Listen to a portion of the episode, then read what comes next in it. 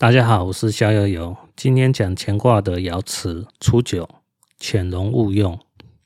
我以面试工作的情境来解释这个爻辞。大家都知道，面试有两个主要角色，一个是面试官，一个是求职者。从面试官的角度来看呢，求职者虽然有潜力，但是不能任用他。如果要任用他的话，只能把求职者放在一个无关紧要的职位上，再观察他的表现。好，再换一个角度来看，以求职者的角度来看，这份工作超过目前的能力，吃力不讨好。就算这个工作得到了，也不要按照原来的想法行动，要虚心学学习，才能在这个工作上做好做稳。那这个情境呢，不是只能应用在人身上，人身上，它也可以应用在事情啊、物品身上。比如讲，呃，某个大老板他想要投资一个企业，他感到疑惑，他就占卜卜到这个乾卦的爻辞初九动，潜龙勿用。那就这个易经就告诉你一个建议了：这个事业呢，有潜力。但是呢，你还是要持续观察，不要现在把钱投入进去，要不然你很难把说呃可以得到一个稳定的回报。就是说钱投进去有可能是打水漂，就是得不偿失啊。这个就是易经给你的建议。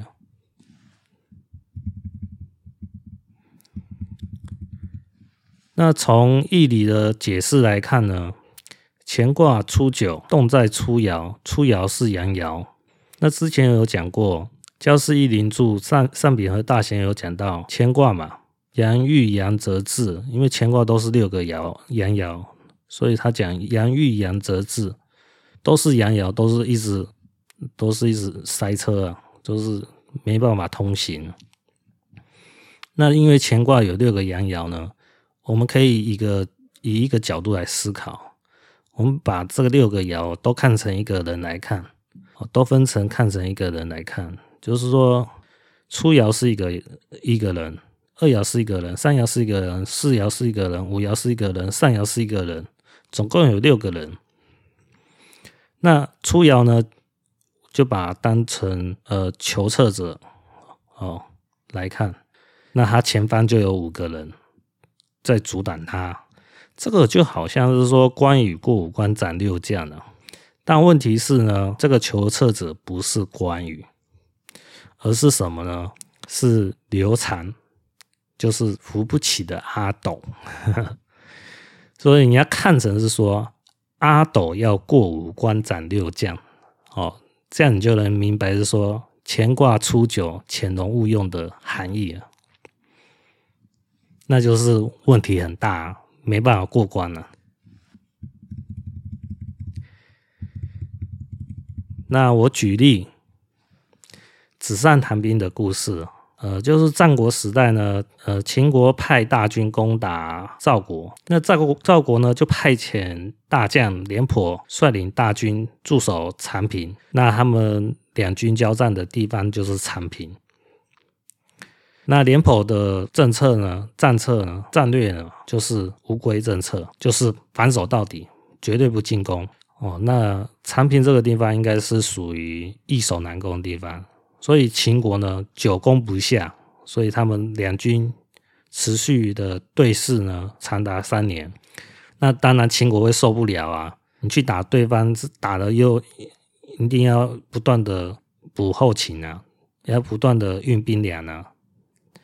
打太久，自己秦国国内的内政啊，都会出现很大问题。因为打仗一定是要消耗兵粮嘛，啊，兵粮就是在前方的人都要这个军队都要一直吃饭嘛。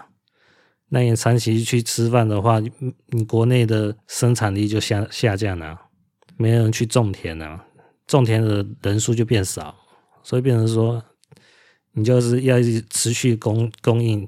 兵粮粮食给前方，那个就对前线还是对后方都是很大的压力啊。所以秦国呢，他就用反间计啊，然哦，就是说，呃，给赵国，哦，想要让赵国的赵王中计。他反间计呢，就是贿赂千金嘛，给他们的赵国权臣嘛。那大概意思讲是说，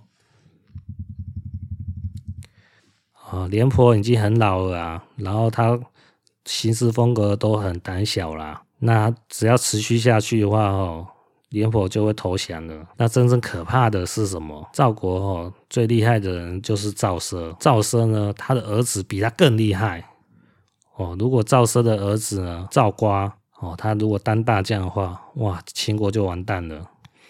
那秦国就用这个反间计呢，说动了赵王。那赵王呢，他就听信了嘛，就想要把廉颇换下来，换成赵瓜。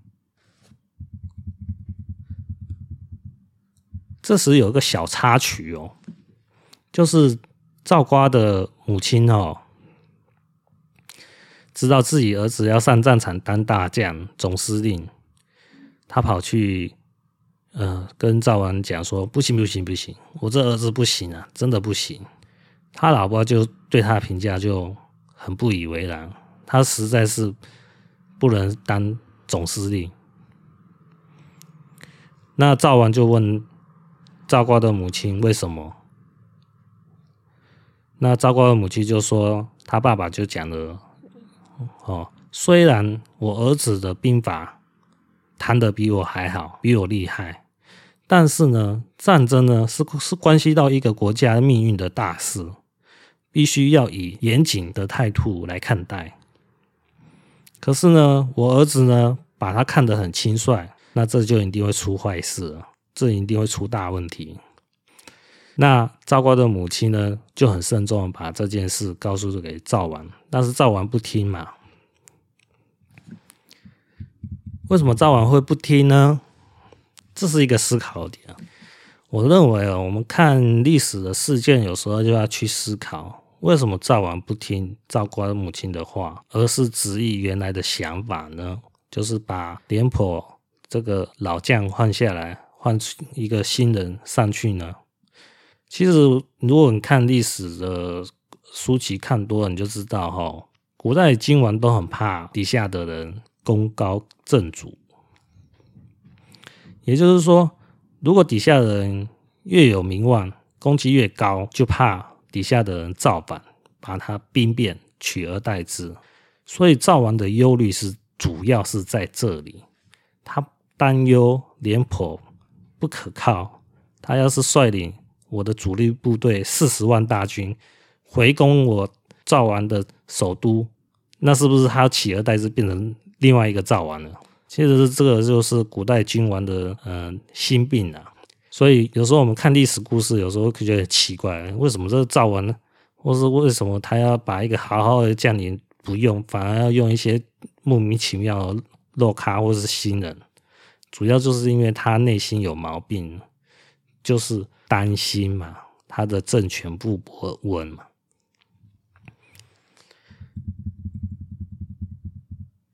那这个时候就是廉颇被换下来，把新人赵奢换上去，呃，赵瓜换上去。那这个时候呢，秦王呢就密派了能征善讨的白起为上将军，就是秦国的总司令。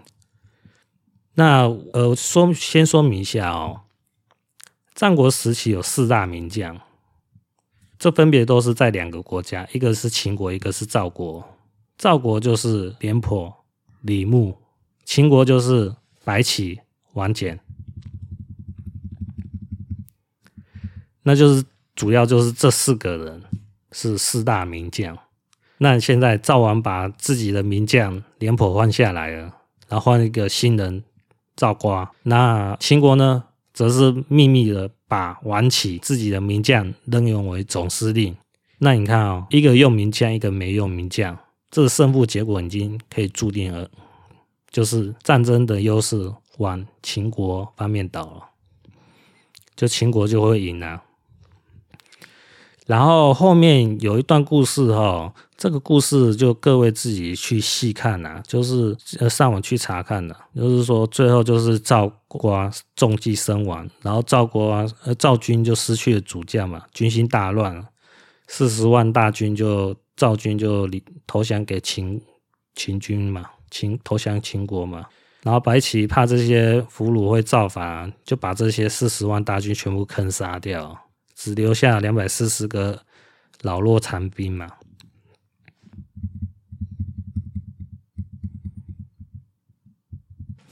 那又有一个思考点来了：为什么白起要留四两百四十名老弱残兵放回去给赵国呢？嗯，我是有想到两个点哦，一个是散布恐慌，另外一个是传递假讯息。散布恐慌这个点很好思考了，就是说啊，他放了这些老弱残兵回去以后，他们就会传递讯息，就是说哇，秦国人好残忍啊，都把我自己的同胞都坑杀掉，我每天睡觉都做噩梦，哇，这些秦国真的是是恶魔，太可怕，太可怕，这个就一传十，十传百，就会传遍整个国家的，就是希望是说这些俘虏。哦，老弱残兵回到赵国以后，希望能起到震慑的作用。就是假设哪一天秦国在攻打赵国的首都的时候，这些赵国人就吓到心惊胆战，不敢战斗，直接放弃投降。这个是释放恐慌的、散布恐慌的呃想法了的目的啊。那传递假讯息呢？我看网络上没有讲到。好像也没什么提到传递什么假讯息呢？我们要去思考。前面有讲到赵王重反间计，那我们要去想啊，难道赵军就没有人被收买吗？对不对？如果赵军有人被收买的话，那是不是赵国的大臣们也有可能被收买啊？对不对？这都可以产生一种连锁反应的。那如果我把这两少白起的想法就是说，我把这两百四名、两百四十名老弱残兵放回去以后，他们的焦点就不会是在于是说去思考啊，我赵军是不是原来有被人家收买啊？如果我赵军都会被有人收买，那我的群臣里面是不是也有人会被收买？那如果赵王有去思考这一点的话，搞不好就会认真的去肃清有被收买的大臣，那他这个国家就会慢慢恢复正常。那白起的目的就是要混淆讯息给赵国。那我讲的这是我自己去思考的地方呐，这思考的论述了。那我想是说，大家如果看一些历史故事啊，最好自己要有这方面的想法，就是说，我们不要看一个冷冰冰的故事，然后不去思考，就是说，其实每个人都有他的个性存在着。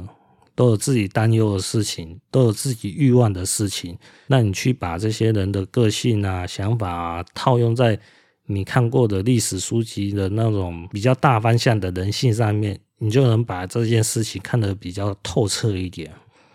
那为什么要讲这个？讲到这一点呢？啊，就是如果你算命以后也要去用这样去思考，你才能把一个卦啊，或者算八字的时候，才能算到出神入化，而不是。死冰冰的讲一些话，那死冰冰讲一些话，你就比较没有那种说服力，比较能难让人家信服啊。那第二个案例是《增补高岛一段》这本书的内容。明治二十二年，就是一八八九年。的时候，陆军中将找高岛吞象问运气，那得到的卦就是乾卦出窑洞，变卦是天风姤卦，主卦是乾卦，变卦是天风姤。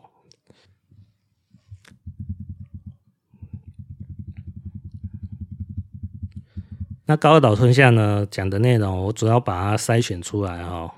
高岛的吞象就说：“你现在升到陆军中将的职务。”然后高岛吞象就讲一堆拍马屁的话，这我就不讲了。有有兴趣的人自己去看书啊，因为讲那些拍马屁的话，我认为是就不重要，就是算命的一环了。然后高岛继续说，如今应当隐退而不担任职务，因为现在是潜伏的时机。然后又讲一堆拍马屁的话。高岛吞象继续讲。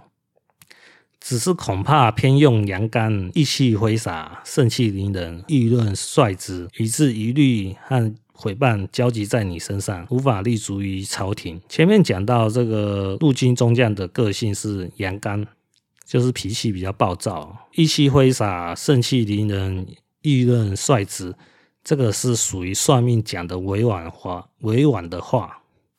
大家反面来看哦，你才能看得懂。高岛吞象是怎么评论这个陆军中将？我翻成白话啊，白话用成语来解释啊，要不然讲一大堆话，大家去体会哦。我翻成的成语是什么？这个陆军中将意气用事，目中无人，讲话白目。这个是陆军，这个这位陆军中将。他现在的情况是这样子，他现在个性是这样子。好，高岛吞象继续讲：潜龙勿用的勿用，不是始终不用，是因为现在是时机不对，所以就潜藏。当你时机来临的时候，你就可以飞黄腾达。你现在应该韬光养晦，与世无争，静待时机的来临。初爻变阴，则下卦为巽，巽为风。巽卦的意思就是顺，顺利的顺，入进入的入。这个就是谚语所说的入人之气。入人之气哦，我用白话来讲就是累积人气的意思啊。高岛吞象继续说，你只要能用巽卦的顺来补救刚才的不足，就可以让人如沐春风。那你的。上层主管还有你的下层部署都会佩服你这个人，你的声望也会越来越高，自然就会像飞龙一样升天哦。你今年的运气虽然不好，到明年爻位晋升到九二时，就是见龙在田，利见大人的时运了。那时你的飞黄腾达就可以拭目以待了。好，现在就是重点哦，大家仔细听哦，记下来。高岛吞象。他占卜的经验就是一个爻位一年，这什么意思呢？明年爻位晋升到九二，这个是高岛吞象讲的这句话，就是说他现在是不是就是说乾卦的初九，就是乾卦的初爻动，现在是在初爻的位置上，经过一年了以后就会到九二这个位置上，那九二是一个吉利的爻辞嘛。高岛吞象就是这样判断，是说他明年就会运气大好，飞黄腾达。那再延伸去思考，这个卦有六个爻，所以呢，如果你卜到初爻的话，这个卦要走六年才能走完。这是高岛吞象判断卦的经验。好，我讲完了，不重复讲，自己要听的话，重复自己听哦。那这个卦案就到此结束了。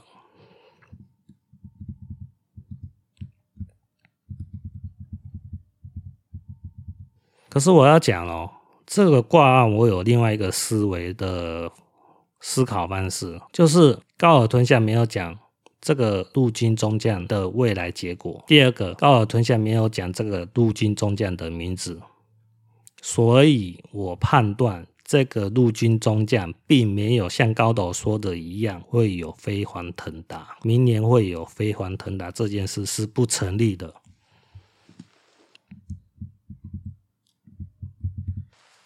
为什么我会这么讲呢？我这个是有依据的哈，因为这个卦是这个卦案是明治二十二年，那高岛吞象出的《占卜高岛易断》这本书是明治二十七年出版，所以说五年后。这个卦案就可以去验证它的结果到底是吉还是凶。其实高岛吞象是可以写出来的，但是高岛没有写出来，那这意味着是什么？我偏向于是凶，还有不准。为什么偏向于不凶呢？第一个结结果没讲出来嘛。第二个，这个中将他也没写他名字嘛。呃，有没有写名字有差哦？因为其实，在高岛吞象他后面写的一些案例里面，他都有把一些人名写出来哦。那这一次为什么他没有写陆军中将的名字呢？因为这个中将是高官呐、他不敢得罪这个高官，就是高岛吞象不敢得罪这个高官，所以他也不敢把结果写出来，但是只是记录这个挂案。所以我们看书后，有时候要自己去思维，为什么他高岛春象就这样结就结束了？有些东西自己要去思考。嗯，但当然我讲的对不对呢？也不见得对啊。但是我提供一个方向让大家去思考。那我刚才有讲到啊，主卦是乾卦，变卦是天风姤。那各位有没有去思考什么是变卦呢？刚才刚才高岛吞象他有讲到哦，初爻变阴，则下卦为巽。他这句话是讲到变卦哦，巽为风，他的意思是顺和路。然后高岛吞象是讲述说。这个陆这位陆军中将累积了人气，就会飞黄腾达。但是我们要去思考，为什么这个中将没有飞黄腾达啊？假设我讲的是说这个陆军中将的结果是凶的话，我们要去思考，这位陆军中将为什么没有飞黄腾达？那就要去思考什么是变卦。那我就透露一下哦，那我师傅讲的是说，变卦就是最终的结果。那我师傅讲的是不是对的呢？是对，也不见得对，看你有没有去思考一下这个《易经》啊。这该怎么讲呢？我从《易经》的系词来解讲一下哦。系是维系的系啊，词是言辞的词啊。系词是解释《易经》的古代作品哦。系词是讲易穷则变，变则通。通则久，这句话，我想有些人都会草草率率的看过去，没有去领悟这句话。这个东西有时候是，有时候你要去延伸一些其他方面的知识，才能去领悟出来啊。那我讲一下，让大家呃去领悟一下，去体会一下。这也是我突然想到啊，大家参考看看。我以中医的例子来讲。以中医来讲，经络气血循环出现问题的时候，就会容易发生酸痛。比如讲，我的大腿，右大腿酸痛了，这代表是说我要右大腿的经络可能就阻塞阻塞住了，哦，就才会才会酸痛。这个是不见得啦，不见得是右大腿的经络，因为它这个。中医的他的说法哦，有时候是说，呃，我的右大腿出问题，是有时候是我的左肩膀哦，就是有点像左右对调那样子哦，那边就是我左肩膀这边可能气血不通，经络气血不通，所以才会造成我右痛大腿酸痛。所以如果有时候我我自己要去按摩我的右大腿，按按按按按按了按了很久，有时候还不见得能舒缓那酸痛。原因就是出在于说，真正问题点是在我的左肩膀的位置上，是气血不通才会造成右大腿酸痛，而这是中医一种中医的一种对称理论啊。啊，我只是大概讲大概讲给大家听一下啊，但这不是重点，重点是什么？在中医的观念里面讲到一句重点：痛则不通，通则不痛。嗯，那反过来讲。这可以延伸出一个概概念哦，大家仔细听哦。不变则不通，不痛，呃，我重新讲一下啊。不变则不通，不通则痛，活痛活在痛苦当中。不变则不通，不通则痛，活在痛苦当中。好，我讲到这里，这个是代表什么意思呢？其实我们要去思考哦，当一个人活在痛苦当中。是出了什么问题？当所有人都背弃这个人，我假设我活在痛苦当中，然后所有我亲近的人都背弃我而离去了，那是什么样的原因才会发生呢？这有很大问题是出自于我身上，不是出自于别人身上。但是有时候当事人是没办法去体悟出来是原来问题是出在我身上。所以他就是说，当我一直活在痛苦，就是说，呃，我周遭的人都背弃我，我没有去思考，原来是问题是出我在我自己身上，那我就没有去改过的机会，那就变成是说问题不解决，周遭的人也就不会理我。那以高岛吞象讲的那个陆军中将的例子，大家再回想一下。意气用事、目中无人、讲话白目的人，你认为这个人的人人缘好吗？肯定不好嘛！不管他的上司还是下属，都很讨厌这个人呢、不管是什么样的人，只要是跟他周遭有关系的人，一定都很讨厌这个陆军中将的。那这位陆军大中将，他有自觉吗？原来他自己是这么白目、令人讨厌的人吗？他有没有这个自觉？如果他没有这个自觉，他就会一直白目下去，一直伤害别人，到最后没人理他。大家想想，我讲的有没有道理？那陆军中将什么时候运气才会好呢？只有痛到他自己很痛苦、很痛苦、很痛苦、受不了的时候，他开始在反思啊，原来问题不见得是别人问题，可能问题在我自己身上。他自己痛定思痛，才能彻底悔悟，进而改变。大家听到了吗？改变自己，改变，改变了就会跑到变卦。这个入金中将原来是在主卦的乾卦当中，这个产态，产就是磁场的产，态就是态度的态，产态就是在这个环境当中，在这个乾卦的环境当中。那他要有自身有改变，他才会进入到变卦当中。那改变道变卦，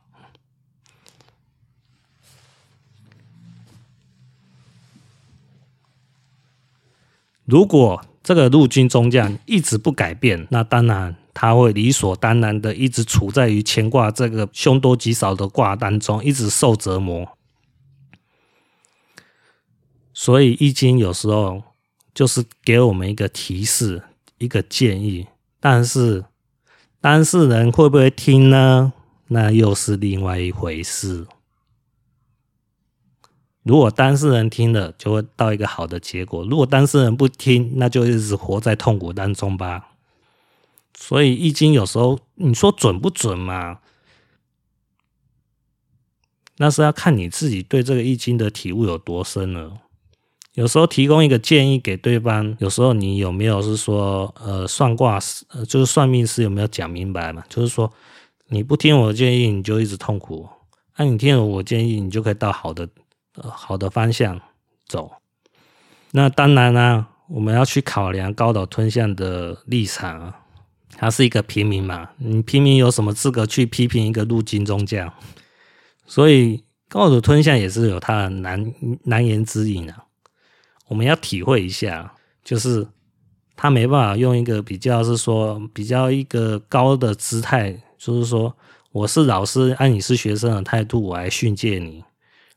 高岛吞象没办法去以一个平民的心态，以平民的姿态去训诫一个陆军中将，这是一个很高官的位置嘛，当然不可能批啊。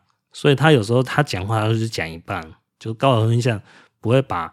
事情的结果写出来，因为他也怕得罪高官嘛。呃，我讲的是我的一个思维方式啊，不见得是对，但是大家可以去思考，看看我讲的有没有道理。好，那高岛吞象案例就讲完了。再讲一个，就是说之前提到的溥仪的案例哦，我们也可以去思考，我讲的变卦有没有道理。溥仪嘛，溥仪嘛，他是最后是劳改十年嘛。其实劳改十年就是被洗脑了十年嘛，就是呃，共产党教育他共产的哪里好啊，哦，你天天附送啊，就会被就会被那个思维去改变自己的心态。其实溥仪也蛮不容易的，被洗脑十年才改变自己心态，就被洗脑十年。所以说溥仪呢。最终被改变了，嗯，被改变的人是就是说，爹亲娘亲不如党亲啊，党是我的，比我的爸爸妈妈还要好啊，我是效忠共产党的那个忠实的拥护者啊，溥仪就变成这种人，共产党才愿意放过他一马。这是一个很大的改变吧？所以最后溥仪被释放，是因为是说我个人看法，他已经变成是共产党的信徒了，共产党才愿意把他释放出来。所以最后呢，溥仪有一个政协的职位，政协就是政治的政，协同合作的协。政协这个政协是一个荣誉职啊，没有实权，但是尽管是一个荣誉职呢，还是很多人想要他。为什么？因为政协这个职位就可以跟中共的党政高层有一些联络的管道嘛，它是一个跳板嘛，所以蛮多什么商界人士啊，或是演艺圈人士啊，都会想尽办法得到他，因为得到政协这个职位以后，可以开拓自己的财路嘛。那今天就讲到这里，下集再见，各位拜拜。